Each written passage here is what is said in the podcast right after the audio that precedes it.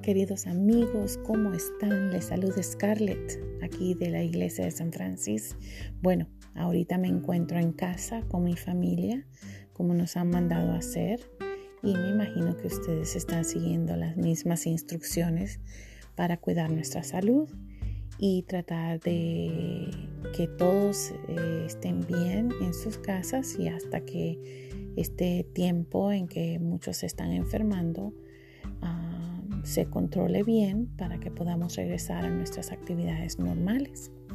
Muchos de ustedes quizás pensarán, qué bueno que no tenemos que ir a la escuela, qué bueno que no tenemos que hacer muchas cosas, que podemos quedarnos en casa y disfrutar de la tele, de los medios como la música, los videos, etcétera. Pero también es importante que recordemos que después de un tiempecito no vamos a sentirnos bien porque la vida no se trata de que nos quedemos sin hacer nada todos los días en casa, sino que también utilicemos nuestros dones, nuestros talentos, todas esas cosas bonitas que sabemos hacer nosotros, el arte, los deportes, el aprender cosas nuevas, el ir a poder a jugar, salir, divertirnos, pasar con la familia, con los amigos, en todos esos lugares. Para eso se creó el mundo, ¿no? Para que lo disfrutemos lo gocemos. Pero sin embargo, en estos momentos, pues tenemos que tener cuidado y, cuidar de nuestra salud para poder cuidarnos todos y que no se enfermen los demás, especialmente las personas que son más delicadas de salud, como las personas ancianas o personas que padecen de enfermedades que si se enferman les puede agravar mucho. Entonces, la invitación que quiero hacerles el día de hoy y la razón por qué les envío este mensaje es para también saludarles y que sepan de que todos, todos estamos en oración por ustedes, que no los hemos olvidado, que nos hacen mucha falta. Yo sé que todos los catequistas también les envían saludes de parte mía también y esperamos que estén bien con sus padres y sus hermanitos en casa. El mensaje también que tengo el día de hoy es que recordemos que es la iglesia, especialmente ahorita que es un buen ejemplo de hablar de eso porque nuestros templos están vacíos. No podemos reunirnos ahí, ¿verdad? Para evitar enfermarnos todos. Entonces, ahí estamos en casa y yo les preguntaba a muchos de los jóvenes y niños que se estaban preparando con sus evaluaciones, los exámenes de primera comunión, una de mis preguntas fue qué era la iglesia, quiénes eran la iglesia, quiénes formaban la iglesia. Y muchos que ya saben bastante y han aprendido mucho, me respondieron que la iglesia éramos nosotros. Y así es. La iglesia somos nosotros, nosotros somos el cuerpo de Cristo, somos parte de su creación, somos imagen de Dios. Entonces fíjense, Ahorita que los templos están vacíos, pues nos da tristeza porque no nos podemos reunir todos para orar unidos en un solo sitio. Somos el cuerpo de Cristo y somos más fuertes unidos que separados. Somos más fuertes unidos que aislados el uno del otro. Eso es muy importante cuando nos reunimos en la asamblea, en el templo. Nuestra oración se vuelve más fuerte, más poderosa. Pero también dijo Jesús que donde se reúnan dos o más personas en su nombre, Él estaba con nosotros. Entonces fíjense bien, estamos en la casa, somos el cuerpo de Cristo. Entonces, ¿qué podemos hacer? Desde nuestras casas orar, porque la primera iglesia que se fundó fue la iglesia doméstica, o sea, en nuestros hogares, con nuestra familia.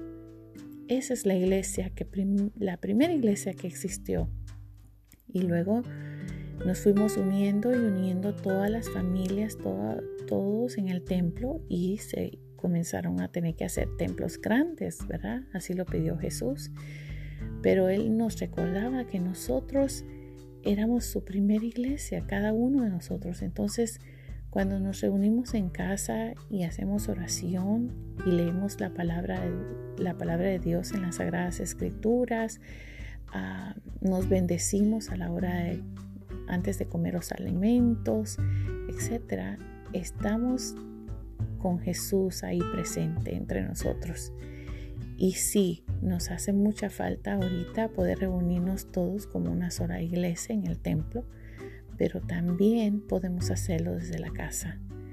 O sea que podemos hacerlo en cualquier espacio que tengamos, en cualquier lugar que estamos reunidos, podemos llamar a nuestro Señor, tenerlo ahí presente en la oración.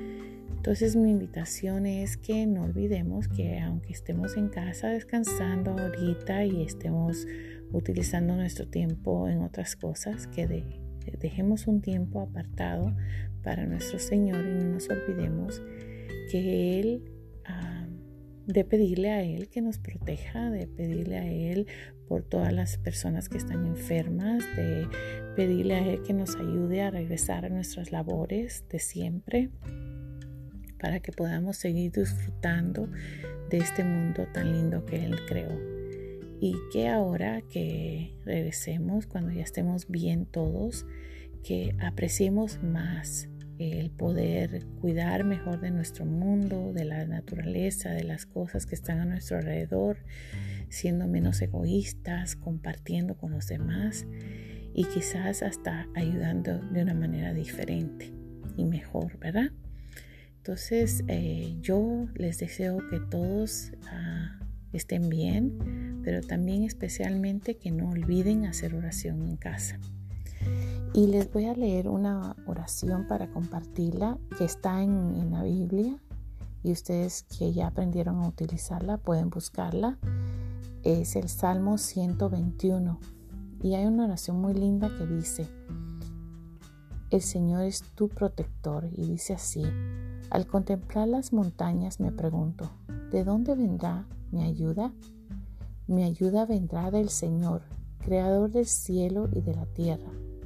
Nunca permitirá que resbales. Nunca se dormirá el que te cuida. No, Él nunca duerme. Nunca duerme el que cuida de Israel. El Señor es quien te cuida. El Señor es quien te protege quien está junto a ti para ayudarte.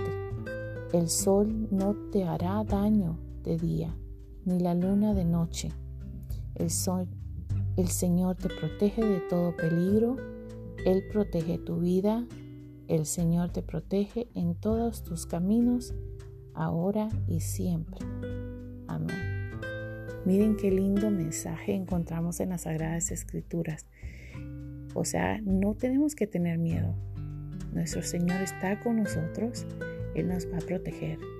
Pero qué bonito va a ser y qué fuerte va a ser el que todos no olvidemos hacer oración en casa y que, y que sigamos siendo esa iglesia de nuestro Señor cada día. Que Dios los bendiga y les envío un fuerte saludo a todos y deseo que estén muy, muy bien. No olviden ponerme en sus oraciones también a nosotros, a los catequistas, al Padre Ismael, al Padre Rafael, al Padre Fernando, a toda nuestra comunidad y por todo el mundo, por supuesto. Cuídense mucho. Nos vemos pronto.